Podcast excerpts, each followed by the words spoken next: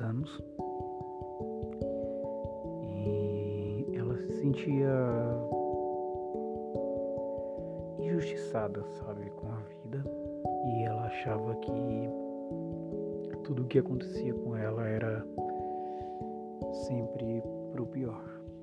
Ela não sabia enxergar exatamente as coisas de um modo positivo. muitos adolescentes que às vezes se revoltam com algumas coisas. A revolta de Alice era por simplesmente não ter conhecido o pai. E ela era filha única e porém sua mãe sempre fez tudo o que podia para para estar tá sempre dando o melhor para Alice. a distanciava um pouco de Alice era ela tá sempre no trabalho procurando fazer o melhor para ela. Alice gostava de se trancar no quarto, ouvir as músicas que ela mais, ela mais gostava. Mas ela, sim, embora fosse uma menina bem inteligente e, sabe, bem empenhada por, por ter uma mãe que a fez nesse, nesse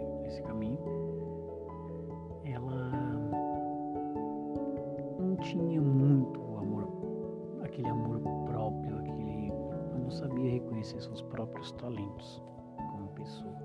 E ela era uma menina muito inteligente. E então ela procurava ter suas amizades, sabe? Muitas meninas gostavam dela, muitas amigas, tinha amigos também até. Mas ela achava que faltava alguma coisa, embora não faltasse nada. Sinto que se fosse para faltar alguma coisa, seria aquele reconhecimento próprio da pessoa incrível que ela era, mas embora ela tivesse muitos amigos, essa parte negativa dela achar que faltava alguma coisa fazia com que ela buscasse nas redes sociais é, alguma coisa que lhe faltava. Um dia ela abriu o seu perfil na internet e havia uma mensagem lá de um garoto chamado Pedro. Ela aceitou a solicitação do Pedro, começou a conversar com ele e o Pedro era um menino que sabia dizer muitas coisas bonitas. Né? E nem sempre você dizer coisas bonitas quer dizer exatamente que aquilo que você está falando é real ou é de dentro realmente precisava ouvir certas coisas, ela se deixou levar pelo que o Pedro dizia para ela. Mais tarde eles acabaram se encontrando e Pedro parece que dizia tudo o que ela queria ouvir. Parecia que eles tinham coisas em comuns,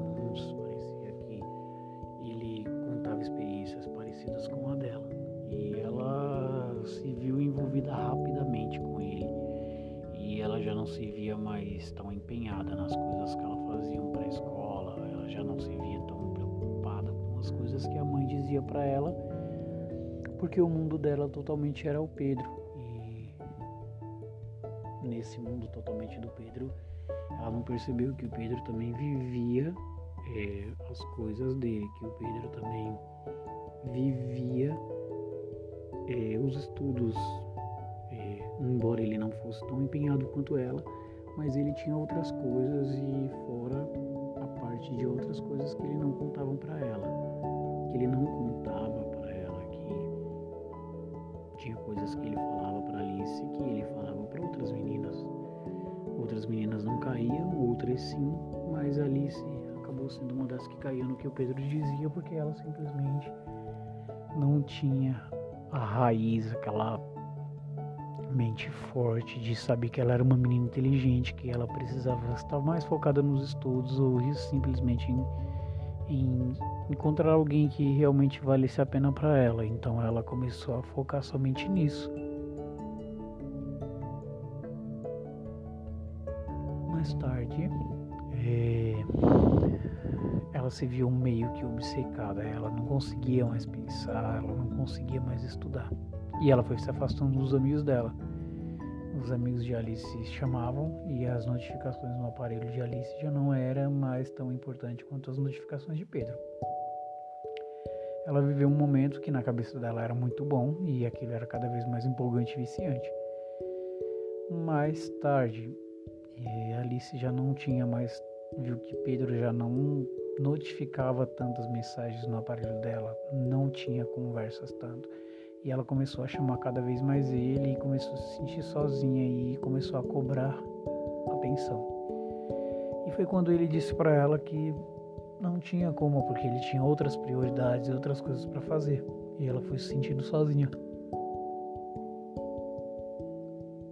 E se sentindo sozinha, ela começou a cobrar mais atenção e onde o Pedro ele se sentiu cobrado e resolveu dar um basta nisso e não quis mais nada com ela. E umas semanas depois ela percebeu que ele já estava se encontrando com outra menina que conversava e saíam juntos e o mundo dela meio que desabou porque ela começou a criar expectativas e criar esperança numa pessoa que tinha prometido coisas para ela e bons momentos. A verdade nisso tudo é que Alice se deu conta de que ela parou de viver o mundo dela, ela parou de viver a vida dela, tudo aquilo para viver para uma pessoa que tinha prometido tão poucas coisas para ela e ela se encheu de esperanças, sendo que foi bem perigoso essa ideia de ou simplesmente essa obsessão de largar todo o cotidiano da vida que ela tinha para simplesmente empregar para uma pessoa que ela tinha conhecido há pouco tempo e que não havia retorno. Mesmo que houvesse, ela teria que saber se dividir e continuar a paixão dela, que é seguir os estudos, as amizades e tudo mais.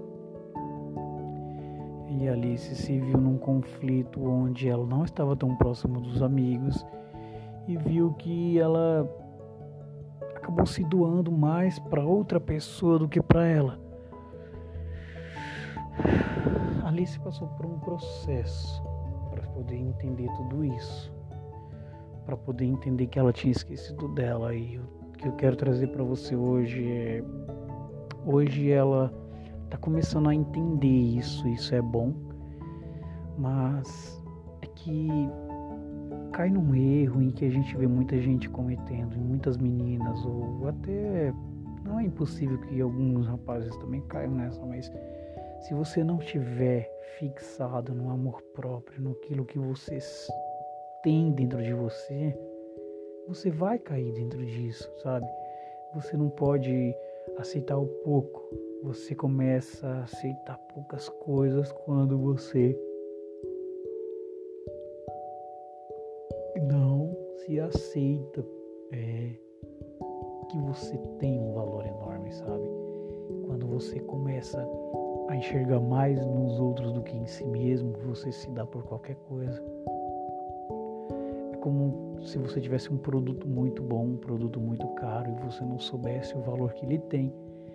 E o primeiro valor que desse, talvez até de graça, oferecerem, sabe, aquela, aquilo que você tem em você, você vai dar facilmente, mas quando você sabe o seu valor, você não se dá tão fácil.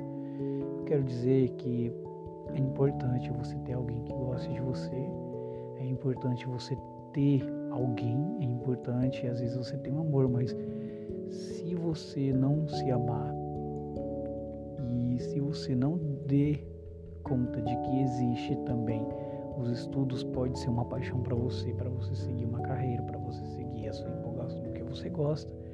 Se você não for uma pessoa que sabe conciliar que a amizade é algo importante, que é importante você ter ali família, amigos, irmãos, você a vida toda envolve muitas outras coisas e muitos outros círculos. E se você prestasse só para um, você vai degringolar numa numa barreira, sabe, de decepções segue a empolgação e canaliza sua energia em todas as outras. É, em todas as outras empolgações, no que você gosta de fazer, no que você gosta de ouvir e no que você gosta de viver. E vive, mas vive para todo o resto.